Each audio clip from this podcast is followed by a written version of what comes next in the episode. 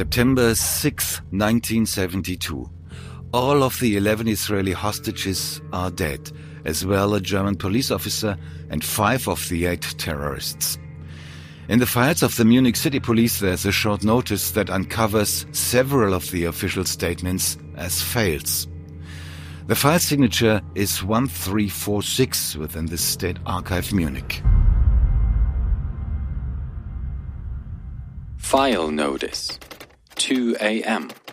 Broadcast News IOC decided to continue the games. Two o'clock in the morning. The bloody shootout in Munich is over for less than two hours. Someone in the central office of the police was listening to the radio news and he decides that it was important what he listened to. Therefore, he wrote it down and added it into the timeline of the official police diary. The radio news at two o'clock said the International Olympic Committee decided to continue the Olympic Games. Geheimakte 1972. Das Olympia-Attentat in München. Hallo Tunis, wir haben die israelische Mannschaft in unserer Gewalt. My brother came to do sport in the Olympics and they were murdered there.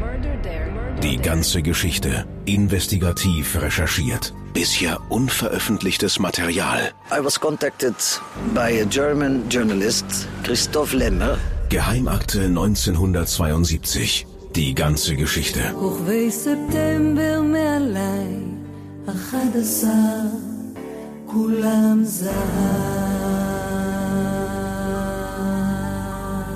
Episode 9 The show must go on. Ankie Spitzer uh, hardly sleeps this night, the night her husband is being murdered with all of his teammates. In the middle of the night, she rings up the Israeli ambassador in the Netherlands. She asks him to send a driver and pick her up for the airport. She wants to fly to Munich and attend the grief ceremony in the Olympic Stadium that was arranged during the night for 10 a.m. After landing in Munich, she's brought to the Olympic area. She walks through the park heading for the stadium. She's surprised to see normal life as if nothing happened. Athletes do their training on the grounds at both sides of the park road. She is on a hurry. She enters the stadium just when the ceremony is about to begin. She is finding her seat between the surviving members of the Israeli delegation that were lucky not to be taken as hostages. The announcer in the stadium is an actor who's famous in Germany named Joachim Fuchsberger, nickname Blackie. Before the ceremony, Fuchsberger wonders whether what he should say about the plannings. Will the games be ended or will they be continued?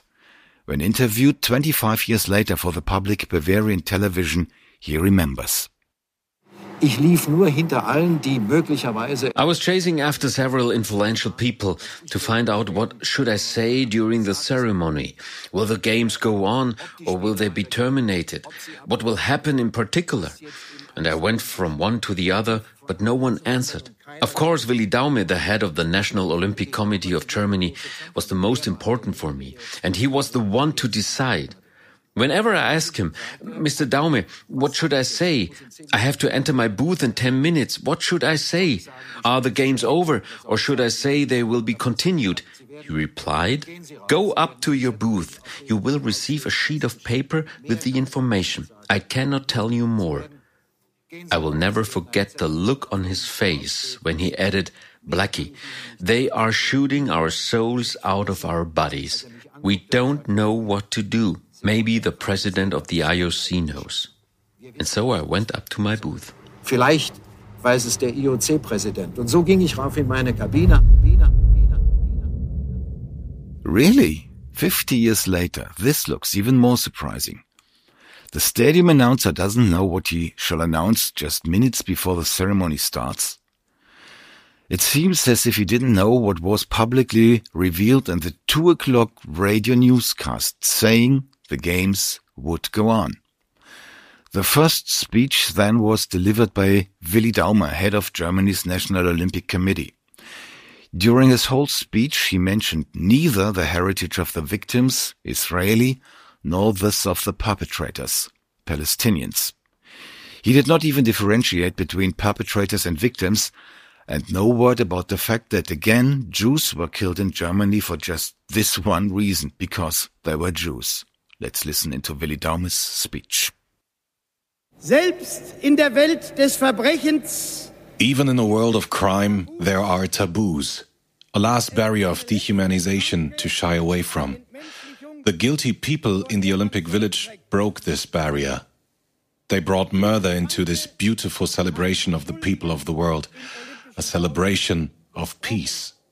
The hardships and dangers of earthly affairs are not always distributed according to one's own favor and expectations. But may this break through the last barriers of human civilization inspire the world to finally renounce violence, to condemn and despise it as misanthropic and an abomination, wherever and for whatever purpose it is used. We join the families, the team, the countries in their sorrow as we leave the day with its immature frenzy behind. And there is only the consolation that we do not shape our own destiny, but that our present and our future lie in a higher hand. sondern dass unsere Gegenwart und unsere Zukunft liegt in eines höheren Hand. A higher hand. It sounds almost as if the terrorists were guided by God. And then the moment that Ankie Spitzer never forgets. So I went to this Gedenkfeier, and uh, then I heard the fascist, racist Avery Brundage, who was the president of the International Olympic Committee then, and he said the games must go on. The games must go on, and we must. The crowd in the stadium applauds. Somehow it felt like a collective relief. The world continues spinning. The games will go on.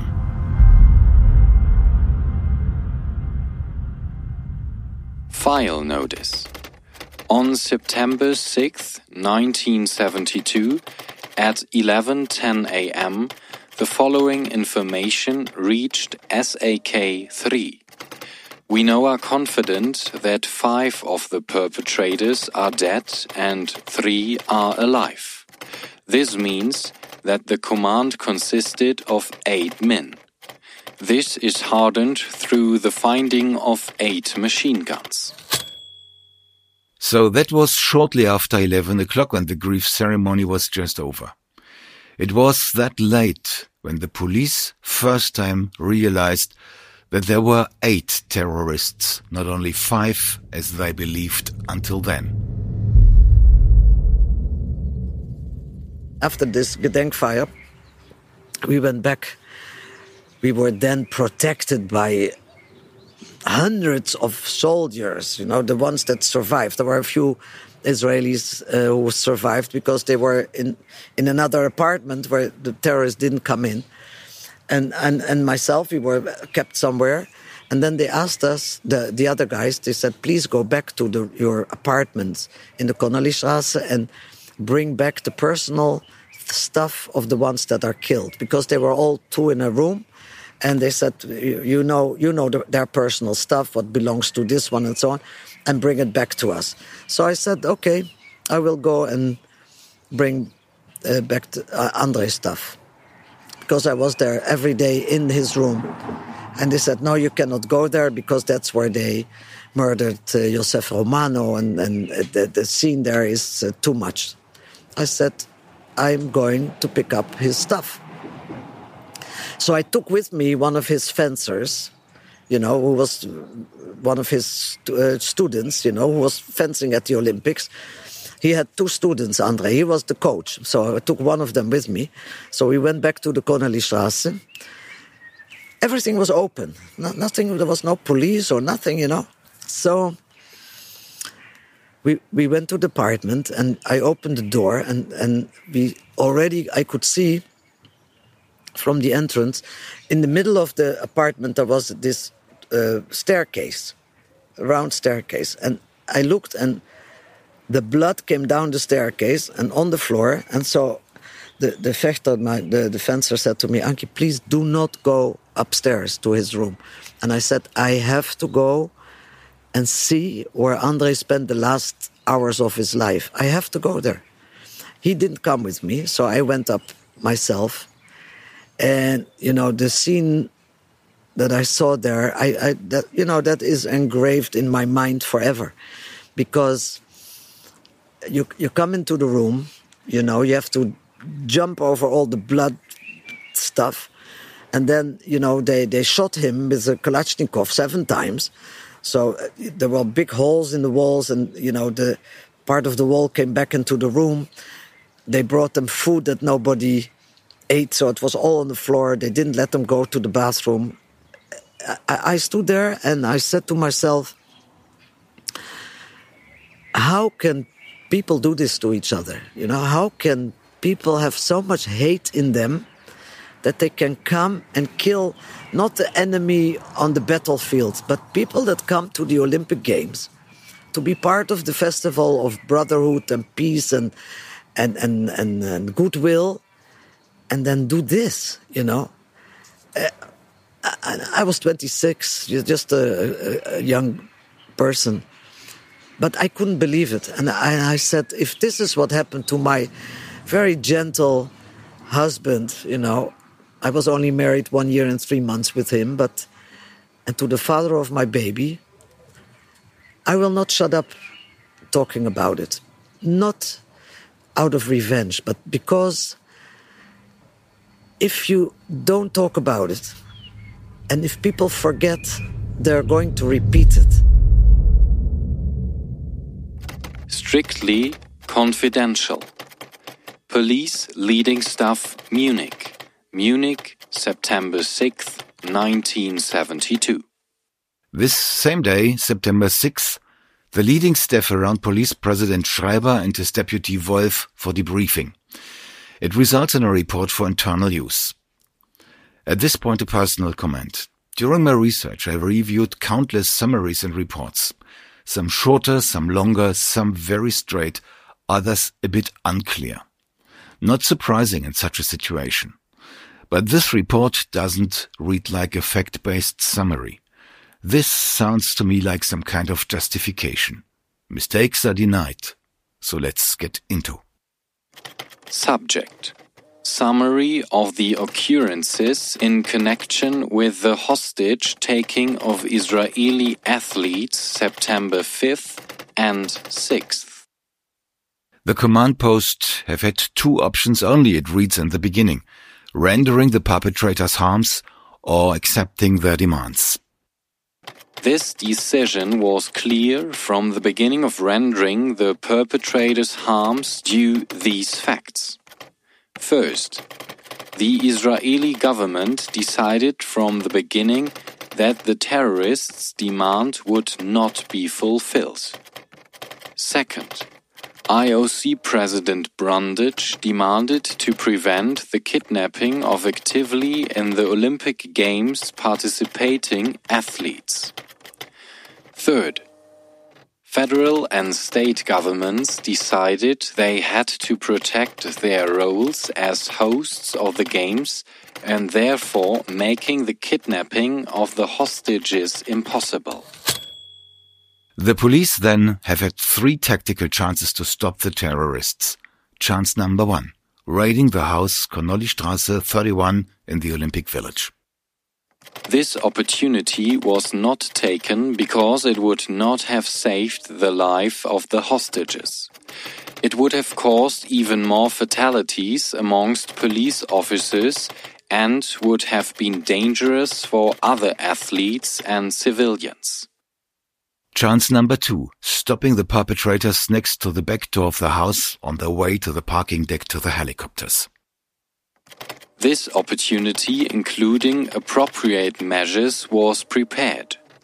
It could not be realized because the perpetrators decided on short notice not to walk to the helicopters. As we learned in the previous episode, they demanded a bus and got one. So when chance number one and chance number two were gone, only one last remained. Getting terrorists and hostages to Fürstenfeldbruck airfield and take action there. This place was chosen for its tactical advantages for the police. There was no danger for people from the outside. And it was good to carefully plan how to position the sharpshooters. Sounds good in theory, but didn't work in practice. Beginning with the basic fact that there were only five sharpshooters against eight terrorists. One sharpshooter for each of the terrorists so that if everything runs perfect, all terrorists could be stopped within one coordinated attack. This was the plan. We will now project how this turned in real life, and we will also discuss what sharpshooter meant in practice. But let's start with the idea of one sharpshooter for each of the terrorists and a coordinated attack. It starts when we look at what the sharpshooters knew about the terrorists and even the number of terrorists. Here now what sharpshooters testified later. At this time, I was informed that we should only shoot if it was possible to switch off at least four of the assumably five terrorists on shooting order. I didn't hear that there were more than five terrorists. Until I shot first time, but latest when they returned fire out of the first helicopter, I was convinced that they were five terrorists.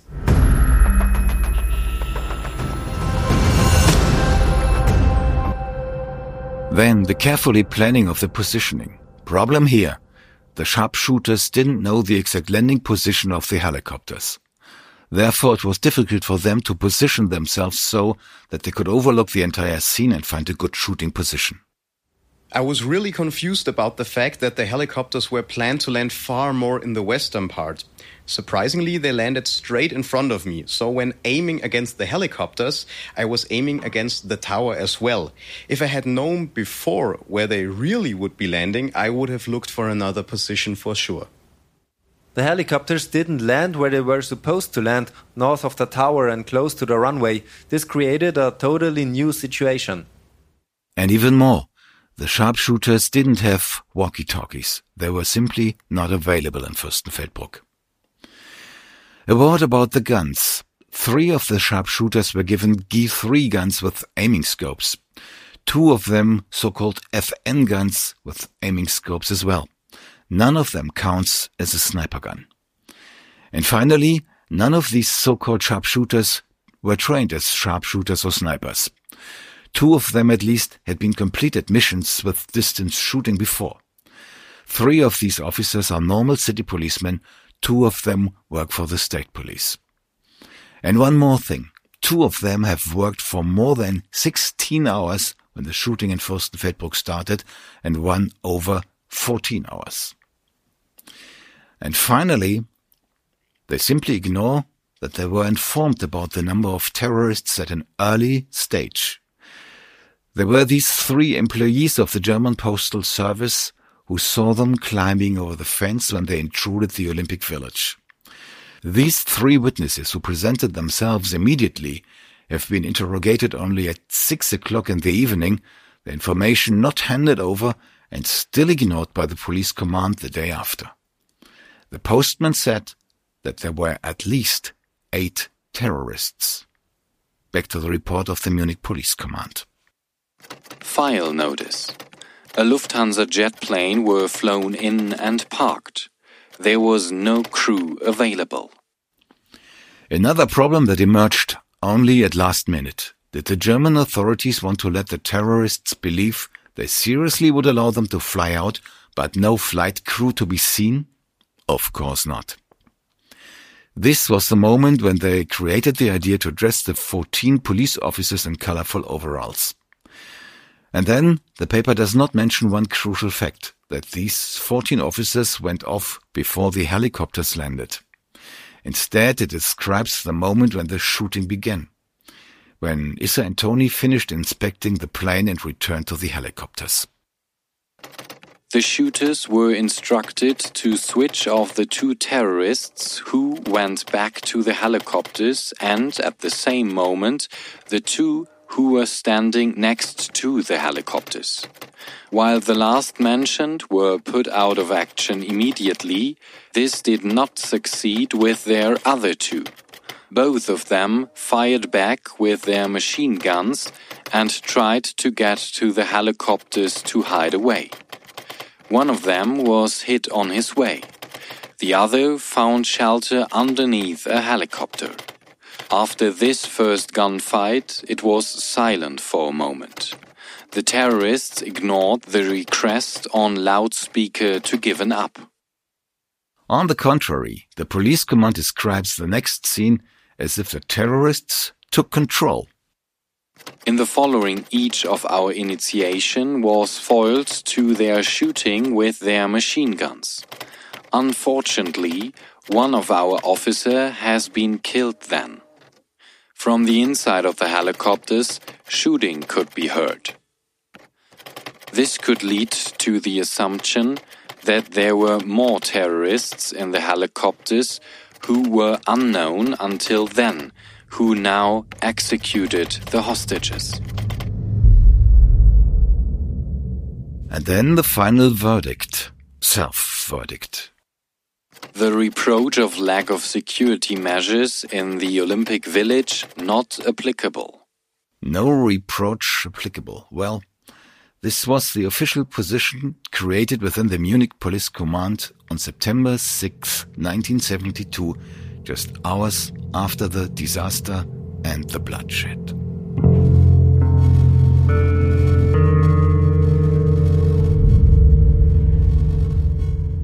And what about these three terrorists whom the brave police officer Heinz G. had picked from the ground when inspecting the apron right after the shootout? Well, one of his colleagues joined him. They escorted them into the tower and took away their clothes. Munich, September 6, 1972. Subject Murder after hostage taking in the Olympic Village and on the airfield Fürstenfeldbruck. Here, transportation of three arrested terrorists into the prison Munich Stadelheim. One of the officers writes a report about how he met the terrorists inside the Fürstenfeldbruck Tower building. The terrorists were undressed. Two of them were injured, one at his foot, the other at his hand. They lay on stretchers. The third was not injured and lay on his stomach on the floor. His hands were tied at his back. The officers tried to approach them and to find their names. We spoke to them in German and English, but no success. Under the given circumstances, they had to be transferred into a prison. Then each of them was driven in a separate car to the prison, each of them escorted and guarded by three policemen.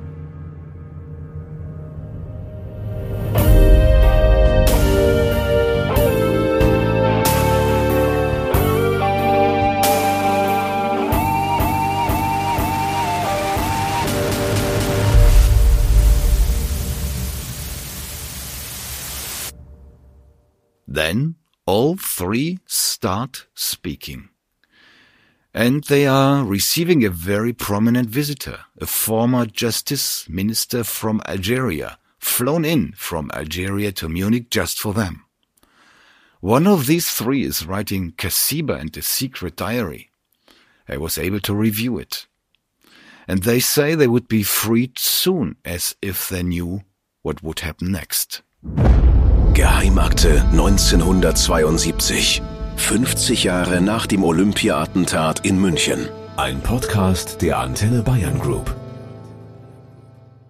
You like this podcast? Consider writing a review, sharing it with your friends or clicking like or full five stars. You feel you have something to contribute? Contact me via email to geheimakte at antenne.de.